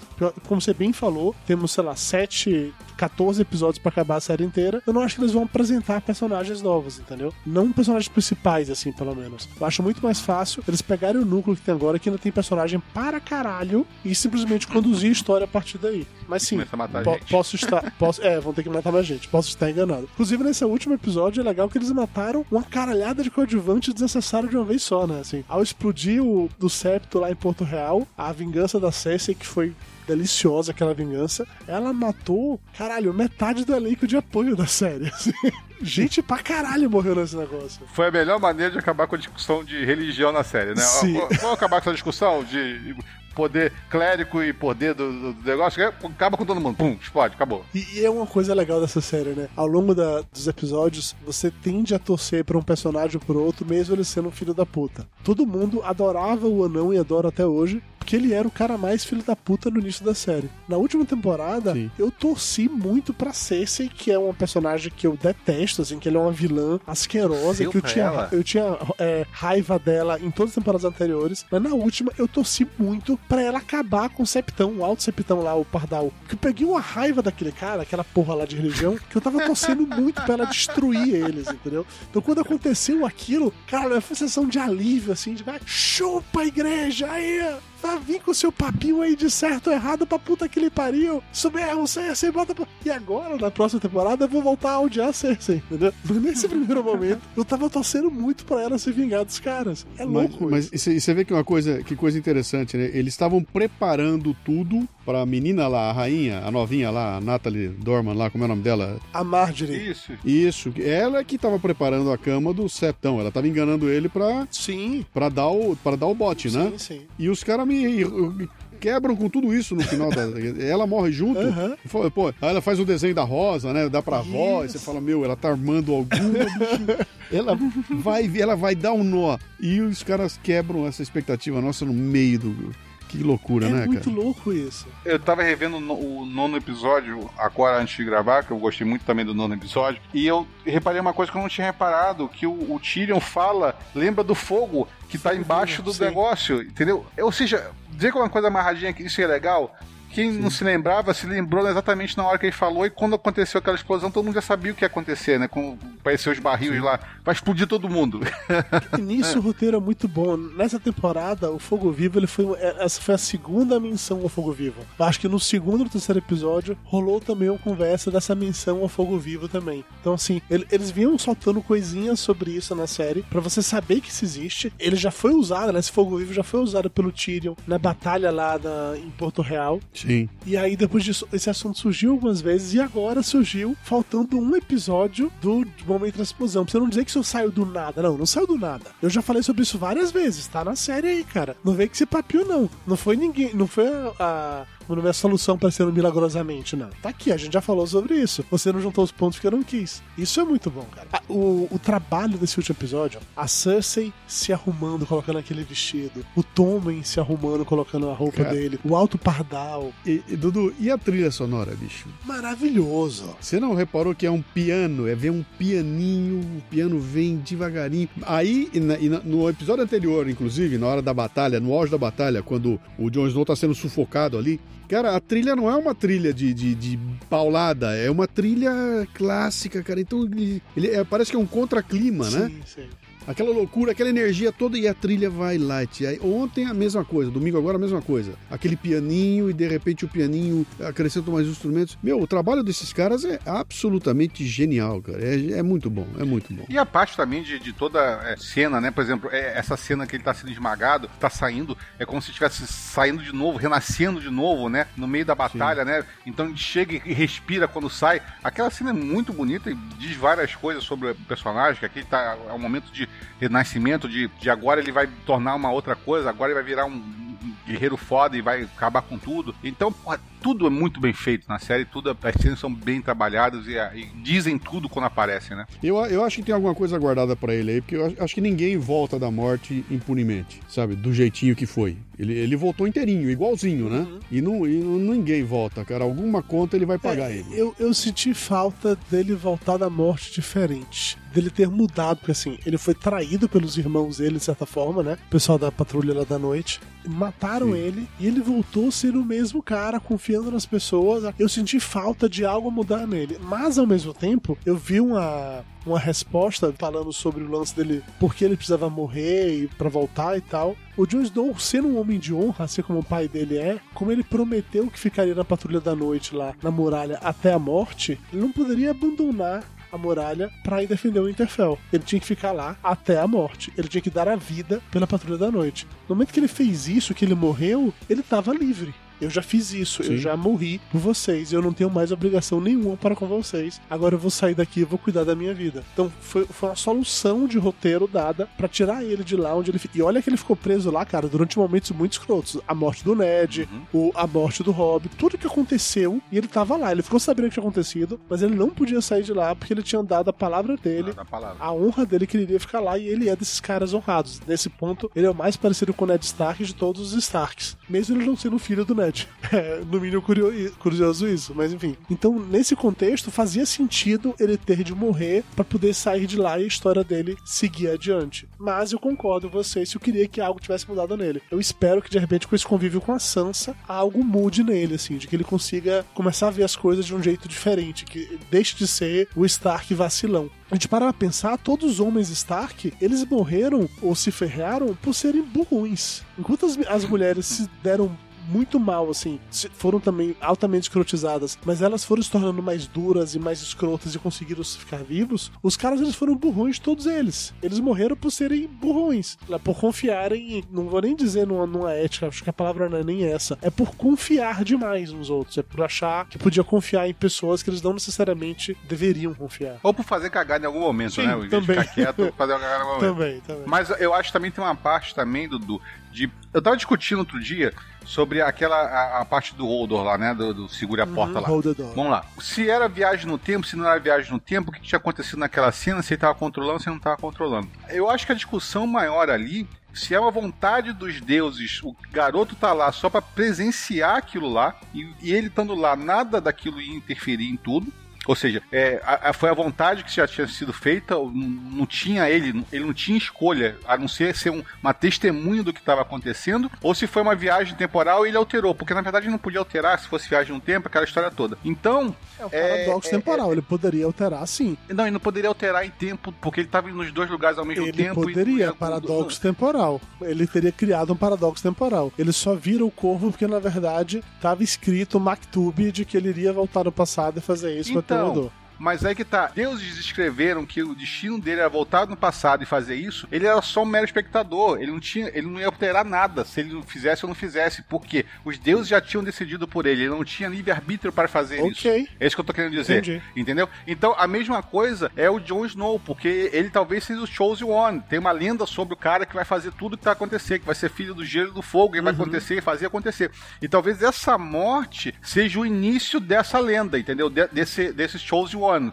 Ou seja, é, ele teria que morrer para começar a ser o cara foda que ele tem que ser. Então talvez a, por isso que a morte dele seja impune nesse momento. Uhum. Porque a, a, morte dele era obrigatória porque ele tinha que se morrer para ser o escolhido. Sim, vamos, vamos falar sobre o escolhido, já que já tá entrando nessa história. É, a teoria mais antiga dos livros era para definir quem eram os pais do Jon Snow. Muita gente falava que o Ned não era o pai, que o Ned era um cara muito honrado, que jamais seria traído da Caitlyn e tal. E que existia a teoria de que o John era filho da Lyanna Stark, a irmã do Ned, que isso foi confirmado no último episódio agora, no décimo episódio. Uhum. E que seria filha, filho da Lyanna Stark com o Targaryen lá, que eu não vou lembrar qual era o primeiro nome dele, que era o... Edney, Raega, Rega. Bom, enfim, o Targaryen, assim. que era o irmão mais velho da, da Daenerys. Então a gente tinha essa, essa história e que a Lyanna tinha pedido pro Ned para proteger o Jon e não dizer que ele era um Targaryen, porque se ele soubesse que ele era um Targaryen,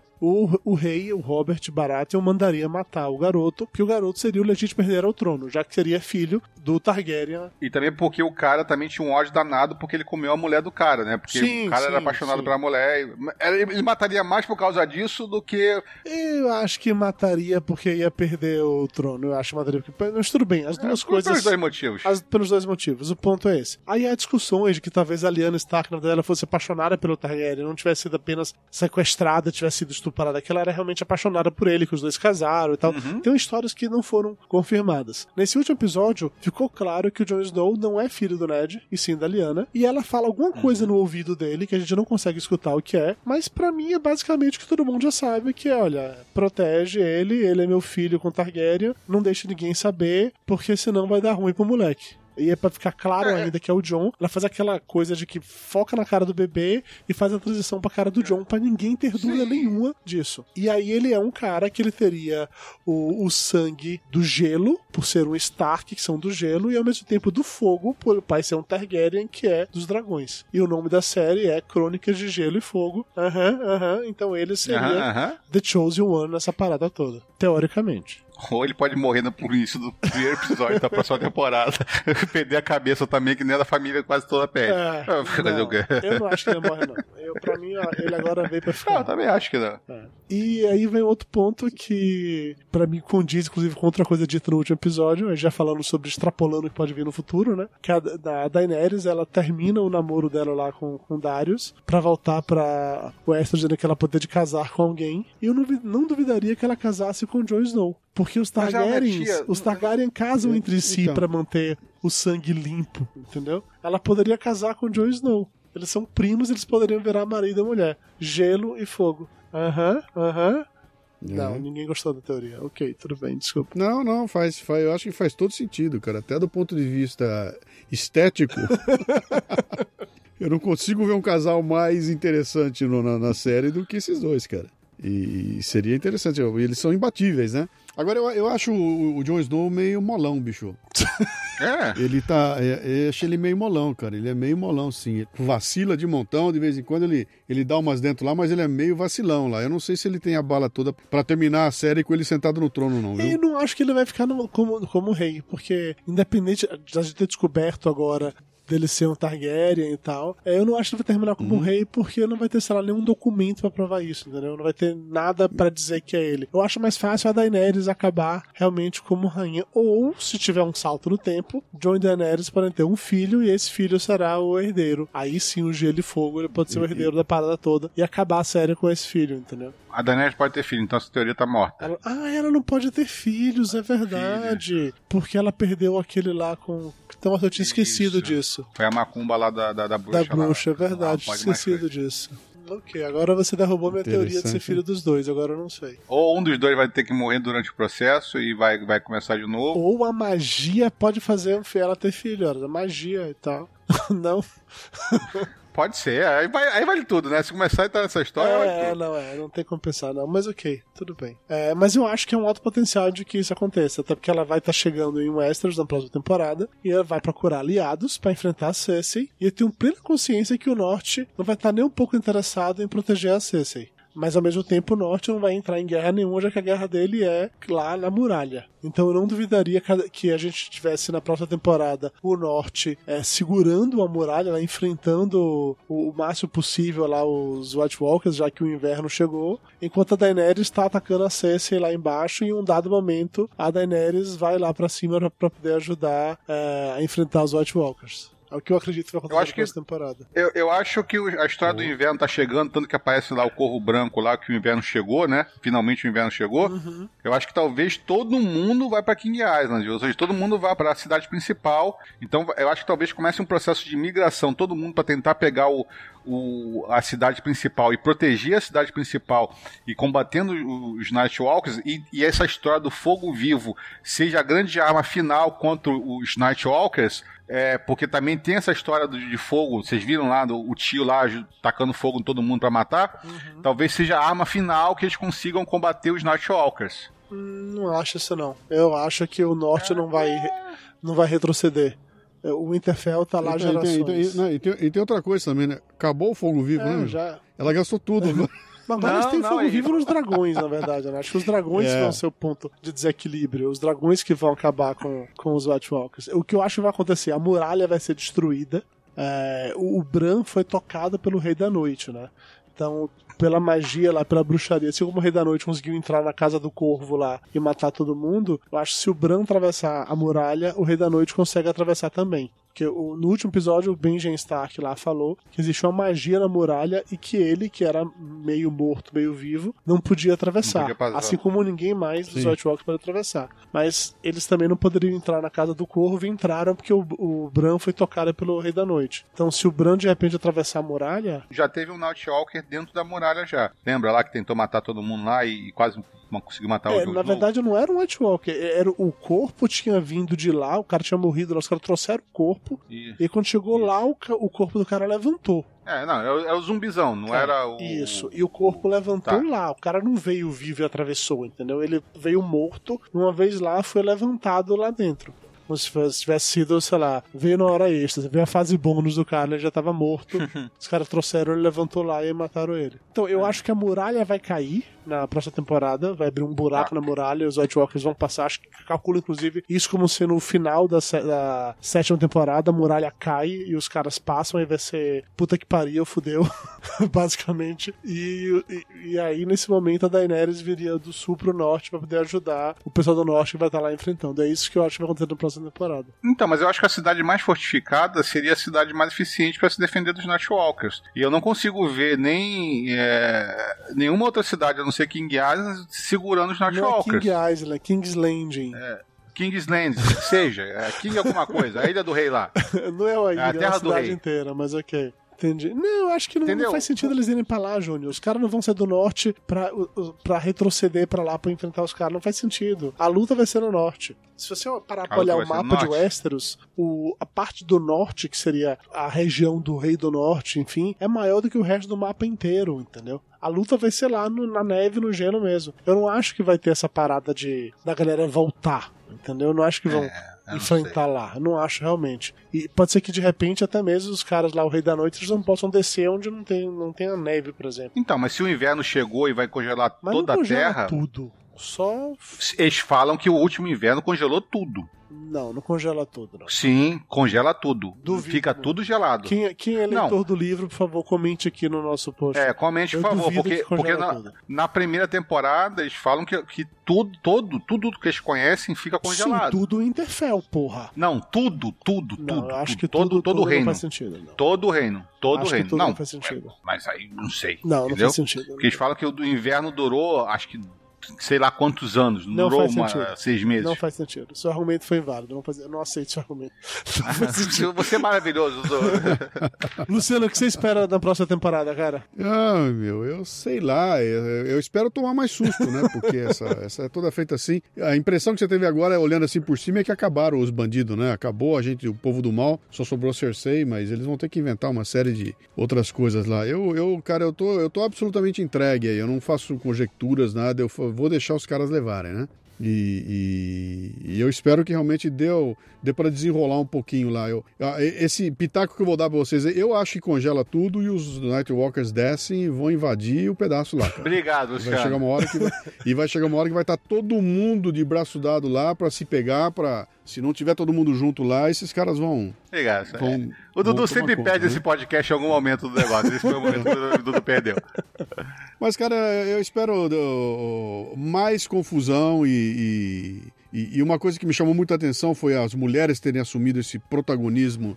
Foi de uma forma até exagerada, né, cara? Porque em todos os núcleos as mulheres tomaram conta, né? Então, se você olhar lá, só dá mulherada. Os homens caíram para segundo plano mesmo. Então, eu não sei se isso é uma espécie de um manifesto que eles estão fazendo ali, em, função da discussão no mundo todo lá, mas é, alguém vai ter que, que dar uma compensada nisso no próximo Eu vi uma teoria da conspiração que faz parte da campanha da Hillary colocar as mulheres no poder. Pra poder a Hillary ganhar o Donald Trump. Eu vi a teoria da conspiração sobre isso. Mas eu achei que foi tão bem construída, tão bem Ah, construída essa, essa, essa força das mulheres que, não, que eu não consigo ver que foi uma coisa assim, sabe, jogada a esmo. Não, cara, mas é, é- é perfeita. A questão toda é que a forma como eles construíram é perfeita. Até aquela garotinha, cara, aquela garotinha Sim, do urso lá, meu Deus do céu, voto nela em qualquer momento. Se ela se candidatar à presidência, eu voto nela. por isso que eu tô dizendo, cara, em todo lado que você olha, é a mulher que tá dominando aquele negócio. Vira uma série das mulheres, em, em todos os sentidos, né? E, e eu acho que vai ter que haver algum tipo de compensação em algum momento. Que é- começou uma série. Se você olhar desde o começo, a mulherada, quando começou a série, estava por baixo da. da- né? Todas apanhavam, todas se ferravam. A Daenerys apanhava do irmão, né? O outro comia ela do jeito que queria lá num canto. A Sansa era uma sonsa. Ah, só a mãe deles é que era, Era uma mulher mais forte, é. forte. Né? O- a, a própria rainha lá, como é o nome Cersei. dela? A Cersei, né? Pô, ela tava. Ela era esmagada pelo marido que não gostava dela, né? Então, elas fizeram uma via- reviravolta ao longo do, do- da série toda que elas assumiram um protagonismo aí que é, chega a chamar muita atenção, né? Então, talvez haja algum tipo de compensação na, na, na, na- sequência agora, com alguém assumindo um papel mais forte lá. Não sobrou muito homem forte lá, né? Não, os personagens masculinos Se você olhar- três. Não, Ah. é, é. O John, o Tyrion Pois e o outro Lannister agora, que eu esqueci o nome agora, o da mão dourada. E O o Midinho o- também, que é o cara, É, é, o um cara Midinho, forte o pra Midinho. caramba que, que se, que se esconde. Ah, medinho. É. Verdade. É. É, interessante você, você comentar isso, mas eu tava, enquanto você tava falando sobre a questão da força das mulheres, eu- me ocorreu um detalhe que assim. Normalmente, os homens estando no poder, eles tendem a enxergar como vilão, como inimigo, outro homem, não a mulher. Então as mulheres da série foram meio que ficando por ali. Enquanto os homens iam caindo e iam se matando, as mulheres iam meio que ficando por ali e, e ficando cada vez mais fortes, ficando cada vez mais, mais duras, no sentido que apanham muito da vida, como é o caso da Sansa, e, e crescendo, crescendo, crescendo, até se tornarem as grandes protagonistas que elas ficaram agora. Até isso prova como a série construiu bem essa parada, assim. É, Quem era o problema do, do Ned? O Ned via o Twin Lannister, não era a Cersei que era um problema, porque ela era só uma mulher, ela- ele podia vencer ela a qualquer momento, e não foi isso que aconteceu. Quem era o problema lá do pros Frey? O problema dos Frey era o Robb Stark, não era a Arya que foi quem acabou matando o Frey no final das contas. É interessante isso. É, Essa, essa própria maneira do homem enxergar apenas o outro homem como um inimigo em potencial faz com que as mulheres elas tivessem espaço pra crescer na série. Legal. Eu, eu chamo isso de a síndrome da tia Heron. Já que os homens não resolvem, venho eu e resolvo eu aqui. Cara, é- é- é- isso, isso que a gente tá falando aqui é a discussão lá da área com vestida lá com, com aquela cara lá do, do negócio com, com aquele velho lá. Que o, velho, que o velho já chega dando tapa na bunda já, fala, e aí, gostosa, você é das minhas, não, né? Hoje eu vou estar nessas carnes. E ela fala assim: não, tá todo mundo aqui, teus filhos estão aqui. Tá onde? Tá aqui o dedão do, do, do filho da puta ali. Tá, foi até difícil cortar esse dedo. Olha a zica que tá esse dedo. Entendeu? Foi toda aquela discussão e, a, e como ele, a forma que ela matou demonstrou que agora quem tá mandando nessa série são as mulheres, entendeu? Então a gente vai ter que chegar e, e vai ter que curtir muito isso porque tá muito bem construído e foi uma coisa que eu Cara, gostei se a bastante. gente parar pra ver os arcos da- do final de temporada, todos eles foram protagonizados e ganhos por mulheres. Foi, foi a Daenerys que ganhou lá no ataque a Meereen, ela montada no dragão.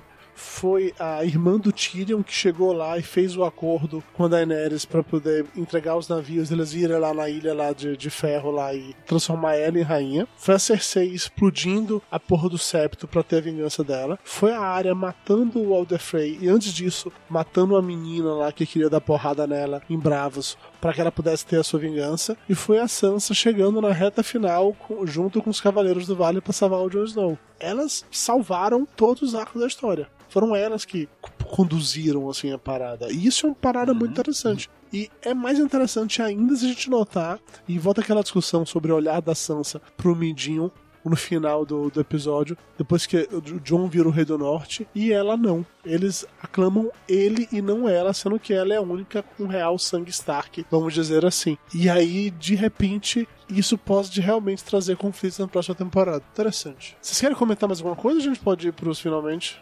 Eu só queria comentar um negócio aqui antes do finalmente, que é o seguinte, cara. Faz uma hora e 32 minutos que três senhores. Senhores estão- mesmo. Os três senhores estão os discutindo um cacete de uma série que tem dragão, que tem mágico, que tem um anão, que não sei o quê, que é mulherada. Uma hora e 32 minutos, cara. O que, que é isso, hein, bicho? É, é a putaria. É a putaria. É, é, é, o que, que é isso? O que, que é isso, hein, cara? O que, é isso, hein? Ah, não, faz, faz tempo que eu não via esse tipo de paixão, sabe, sendo. tomando gente, porque se fosse três garotos de 25 anos de idade, eu até podia entender, né? Pô, tamo animado, vamos lá, pauleira toda, bicho. Na idade que nós estamos, cara, gastar uma hora e 32 minutos da nossa vida pra discutir se o dragão vai cuspir Faz na falta, princesa né, ou não. É, não.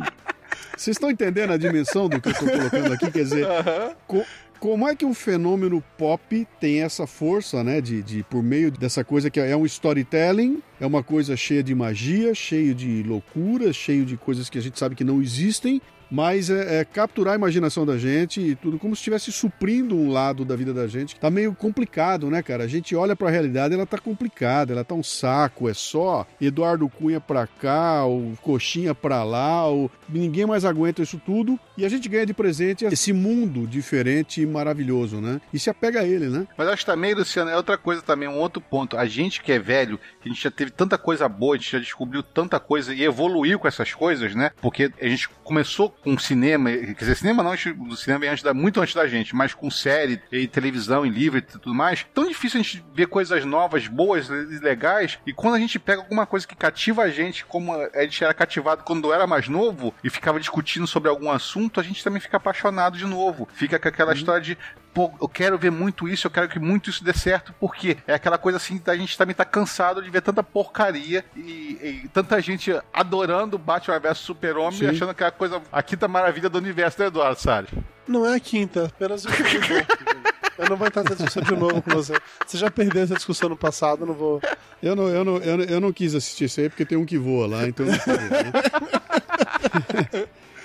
Mas o, sabe um negócio interessante que eu, eu acho que talvez esse segredo aí esteja exatamente nessa demanda, esse desafio. Eu, eu, eu vou falar uma heresia agora, vão cair de pau em cima de mim, mas é o, é o desafio intelectual que uma série como dessa traz pra gente, que é você tentar ligar os pontos, tentar pescar as referências, sabe? Por que que tal coisa tá acontecendo com tal cara, de onde veio isso? Quer dizer, isso, há uma dificuldade de compreensão nessa série que vai muito além de um cara dando porrada no outro, né? Sim. E que é muito diferente dos blockbusters hollywoodianos que tem aí, que você não tem que saber muita coisa lá. Você chega lá e entra na pauleira, quanto mais cor, mais barulho, mais monstro, mais porrada tiver, mais a... feliz o pessoal fica, né? E aí você pega uma série dessa pela frente e, cara, mas por que que o cara falou isso? Porra, ele falou porque... ah, como aconteceu aqui agora, pô, a menina não pode ter filho. Cara, olha que ligação, né? Como é que ela não pode... Puta, é verdade, cara. Lá atrás tinha um dado importante que vai dar uma consequência lá adiante. É, é mais ou menos a experiência de assistir um, um- um Breaking Bad, né? Que você tá assistindo aquela série, né? Fala, meu, da onde veio essa história que esse cara conta? Puta, cara, é o pai da menina que morreu num acidente de avião, cara. Que tava no capítulo não sei quanto, que agora ele tá aqui chorando, mas a, uma, e a culpa é do outro terceiro. Que você,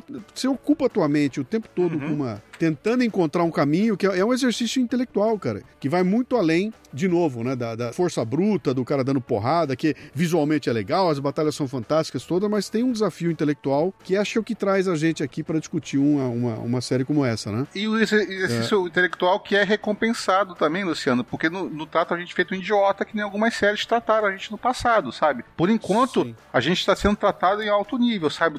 As teorias que a gente vai formulando, as coisas que a gente vai jogando e, e pensando, acontecem, acontecem de uma maneira que ou até melhor do que a gente imaginou. Então, isso que é o barato da série também. É, é, é- é tá jogando bem com a gente, sabe? Tá batendo essa bola também com a gente. Hoje você pe- pegar uma série dessa aí e conseguir enxergar alguma coisa além de um dando porrada no outro, eu não tenho dúvida nenhuma que passa a ser um exercício intelectual também, dependendo de como você entrar nela, né? É por isso que quando eu vejo os caras falando, ah, eu não assisto porque eu acho bobagem e tudo mais, esse cara só tá olhando o dragão. Ele não tá vendo a, a, sabe, a evolução da história, tentando projetar o que, que vai acontecer lá na frente todo. Então, eu acho que tem, tem todas essas séries tem, tem muito a ver com a, a forma como você entra e, e quando eu falei pra vocês, eu- o Dudu me perguntou o que você espera pra próxima temporada, bicho, eu espero me entregar de novo pra ela e deixar que ela me carregue e me surpreenda o máximo que eu puder. Porque quando termina o episódio, que eu dou aquele suspiro, sabe, termino eu dou aquele puta suspiro e falo, meu, que puta presente, bicho. Esses caras conseguiram me levar adiante e não foi com um gato pulando em cima de mim, dando um sustinho, não. Foi me dando um nó na minha cabeça, porque eu tava com o raciocínio indo pra um lado, e os caras me quebram no meio e jogam pro outro. Isso é um puta exercício, né, cara? Eu acho que com essa reflexão é o momento da gente se caminhar para o final do programa com uma última pergunta importantíssima, que é qual nota vocês dão para Game of Thrones? Para facilitar a parada, até porque eu acho que Pra essa temporada ou pro é, todas eu as acho que outras? como são pesos diferentes, eu gostaria que tivesse uma nota para essa temporada e uma nota para a série como um todo. Ou se, se a nota for a mesa para as duas coisas, ok, beleza, a gente pode dar uma só. Mas se se tem essa opção de separar a nota pra série até aqui e a nota apenas para essa temporada. Vai lá, Júnior, começa com você. Eu não achei essa temporada a mais foda de todas. Eu acho que teve uns episódios muito legais, entendeu? Mas não foi a mais foda de toda. É, pra essa temporada eu daria uma nota 8. Ai, tu é muito Oito e pau mesmo, meu. puta que me pariu. 8,5. Mas pra série como todo, eu dou 9 de boa, sabe? 9, 9,5 talvez. Mas essa temporada foi 8,5. Isso é muito... Foi meio previsível pra mim. Foi meio previsível a volta do Jon Snow, foi meio previsível a história da área. Talvez a única coisa que me surpreendeu mesmo foi a, a retomada lá de Interfell. Interfell. Você tá vendo, Luciano, quem é que tem coração peludo nessa porra desse pro- programa? Tá vendo quem é que tem, né? Pois é. Ah, Pois é. enfim. Ah, eu dou, eu, dou, eu, dou, eu, dou, eu dou um notão aí. eu vou- tava até seguindo um negócio. Eu fui buscar alguma informação antes desse programa aqui pra ver se eu podia agregar alguma coisa, já que eu não sei o nome de ninguém nessa porra. eu peguei uma informação legal aqui que dá uma ideia do, do que aconteceu com essa série, cara. Que foi, os caras me passaram aqui uma, os picos de audiência de, de volume de gente assistindo, né? Ela começou em 2011, quando chegou a 3 milhões de pessoas assistindo. 2012 deu 4 milhões. 2013 deu 5 milhões. 2014 deu 6 milhões. 2015 deu 8 milhões. E esse último capítulo agora chegou a 8,9 milhões de pessoas assistindo a, ao último capítulo. Isso dá uma dimensão do sucesso dessa série aí, né? Que é, é que nem o. É como aconteceu com o Breaking Bad, né? Ela vem num crescendo e não cai, né, bicho? Não. E me parece que o Lost caiu, né? O Lost caiu Lost no final, caiu. né? Não, o Lost caiu na última temporada. Isso, na última temporada a É, bom, então eu vou, eu vou- Tomara que eles consigam manter isso aqui, que a gente chegue na última temporada com 9, vírgula alguma coisa, né? Mas eu, eu, eu dou um notão também, cara. Eu dou pra, pra, pra temporada. Pra série como um todo, eu dou 9, 9 qualquer coisa, cara. Se não chegar mais longe, não. E pra última temporada? E pra essa aqui, eu também dou, dou 9 igual. Mesmo que ela tenha. Teve alguns momentos que foram arrastados ali. Mas o que sobrou pra mim, cara, foram três episódios ali que foram absolutamente. que termina eu, eu, eu, eu, eu falando um puta que pariu, sabe? E, e eu falei três ou quatro vezes, bicho. Eu falei três ou quatro vezes, puta que pariu. E acho que isso pra mim é, é valioso. Os caras conseguiram brincar, brincar direitinho. E- Então eu, eu, eu dou um notão, dou um 9. No mínimo 9. E Eu vou ser um pouco mais é, generoso todos vocês. Eu dou nota 10 pra essa Hum. série, exatamente usando o mesmo argumento do Luciano, que tem três caras, todos na casa do Zenta. Agora são 11 e meia da noite, nós estamos a uma hora e meia no Skype conversando sobre uma série. Eu não faço isso há muito tempo. Eu não faço isso desde Lost, pra ser mais específico ainda. Então, eu acho que só por isso, só, só por mover dessa maneira, empolgar dessa maneira, a série pra mim já merece um- uma nota 10, assim. E. Ô, Dudu, aumenta um ponto pra mim aí, eu dou 10 também. tá aí. Sabe, sabe por quê? Você me lembrou de uma coisa. Eu dou 10 pelo mérito que essa série tem de igualar as séries de televisões a- a- ao cinema de Hollywood, cara, em termos de produção, em termos de, de seriedade, de qualidade de atores, de roteiro e tudo mais. Eu, eu, eu acho que ela, ela vai muito além do que ó, a história em si, sabe? Então eu- é 10 sim, cara. 10 de boca Tá cheia. vendo? Chupa, Júnior. Eu ganhei no final aí, ó. Ah!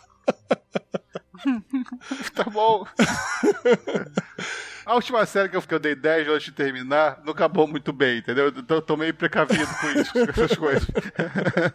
Você é uma pessoa que realmente tem muito coração não tem jeito não.